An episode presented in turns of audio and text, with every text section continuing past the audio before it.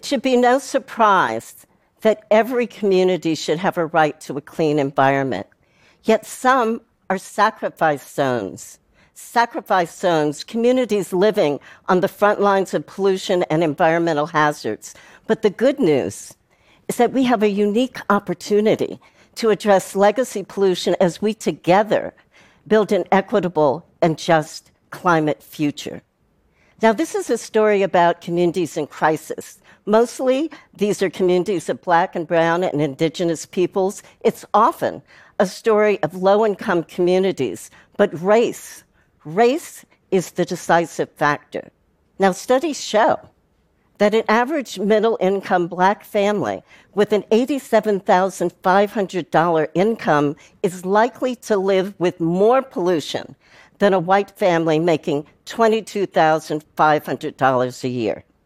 Now, my organization, We Act for Environmental Justice, works within a movement of hundreds of environmental justice groups here and abroad to address the disproportionate impact of pollution borne by our communities. So I'm talking about environmental justice, which is a civil rights and a human rights analysis of environmental decision making with a focus on the permitting, the permitting process that gives polluters permission to pollute within a regulatory standard for air, water, and soil. Now, these permits they're an allowance that sacrifices the health of community residents. The cumulative effect of multiple facilities sited in a community that emit high levels of pollution in close proximity to where people live, that contributes to glaring health disparities. Now, Harvard University studies among Black Americans living in areas like Harlem and the South Bronx those are communities which do not meet clean air standards as set by the Environmental Protection Agency. And those studies have found that Black Americans have died of COVID 19 at higher rates than others due to living in air polluted communities. Now, that's not a surprise since the majority of people who live in areas that do not meet clean air standards are Latinos and Black Americans. And that's the case in an area called Cancer Alley. Now, there's a song sung by the late Nat King Cole called Unforgettable. And that is what Cancer Alley is. It is unforgettable. It's in the worst possible way. It's a 75 mile corridor between New Orleans and Baton Rouge. It's a continuum of petrochemical and plastics manufacturing facilities on acres of former plantations.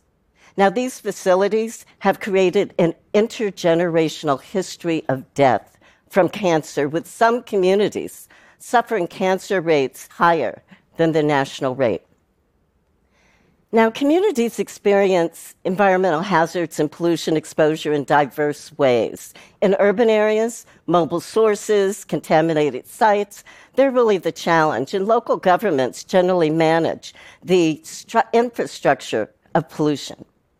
But in smaller cities and rural areas, industrial and oil refineries, landfills, and incinerators, they're usually the problem. And in places like Texas and California, there may be no zoning laws that separate industrial facilities from residential backyards.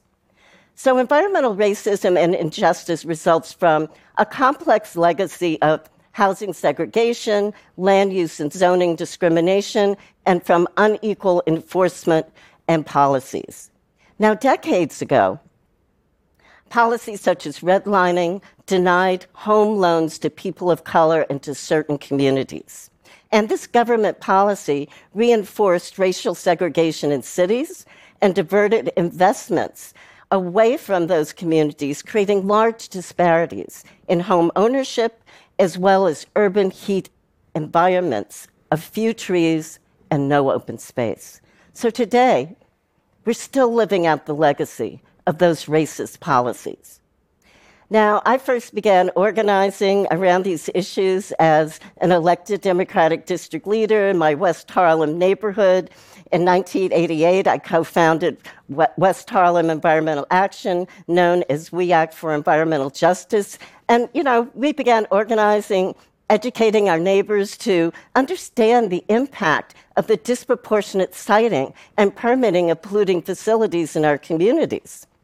We started out by pressing New York City to fix the North River sewage treatment plant in the Hudson River that was ruining our quality of life by emitting toxic fumes. And we began to ask ourselves a number of questions. How could we transform the New York City diesel bus fleet to clean fuel buses? Since we housed over 740 of the city diesel bus fleet in uptown depots. How could we have a waterfront park along the beautiful Hudson River instead of a parking lot? And how could we get environmental justice on the agenda of New York City, the state, and the federal government to invest in sustainability in our communities? I know that it only takes one person to reimagine what's possible. And some policy change takes decades. It took us 18 years to transform the New York City diesel bus fleet to hybrids. However, it took only a few months to ensure that all New York schools are tested for lead in drinking water. I know that so much is possible when we have the right political moment. But to capitalize, we must mobilize a critical mass of people to create real change and to monitor that our policies are implemented in the way that was intended. And environmental justice groups have done just that in a number of ways. So we've created working groups and campaigns amongst people who have a real stake in the outcome, those most affected by harm or new policies, and we engage them in environmental decision making. Those are the people who have the lived experience who can best advise on climate adaptation and resilience planning. Now, if their perspectives had been known and integrated into the interagency um, emergency response planning in New Orleans for Hurricane Katrina, then thousands of families would not have been stranded on their roofs waiting for rescue or sleeping in a sports stadium because the city would have already known that lower income families living in a flood zone did not have a car to evacuate the city or a credit card to access a hotel room. Another tactic we engage is we engage community in educational workshops that help them better articulate the data, testify at hearings, train residents to become citizen scientists who collect their own air and water quality data to influence policymakers and elected officials. And those officials should resource every community to develop a climate action plan that addresses neighborhood level response and challenges to extreme weather events.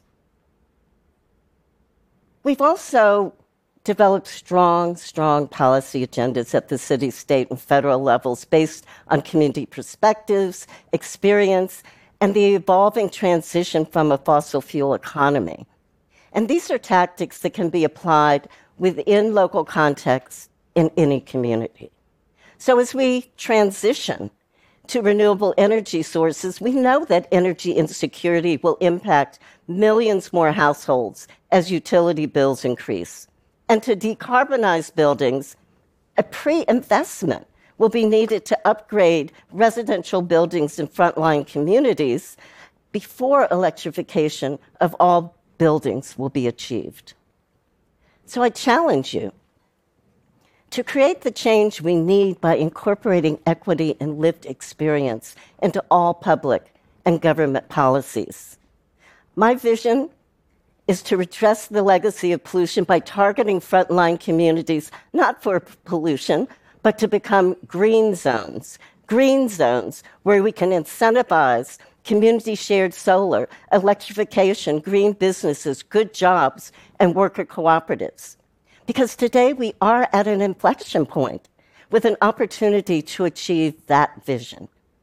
You know, the Biden administration has committed to centering environmental justice in all government policies through an executive order that directs at least 40% of the benefits from federal investments in clean energy to go to disadvantaged communities.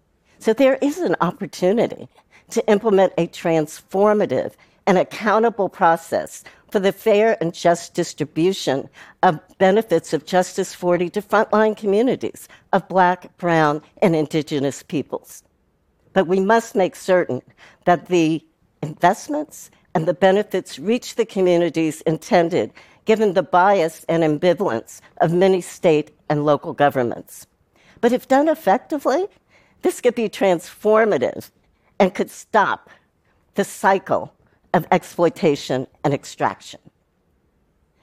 Every community, every community has the right to a clean environment, and you do not need to be an environmental champion or a climate justice leader to embrace that value. So I call on your humanity to center the voices and perspectives in all policies of those most affected by environmental hazards and climate change. We can create a legacy of environmental quality and climate resilience for all. We can do this, and we must. Thank you.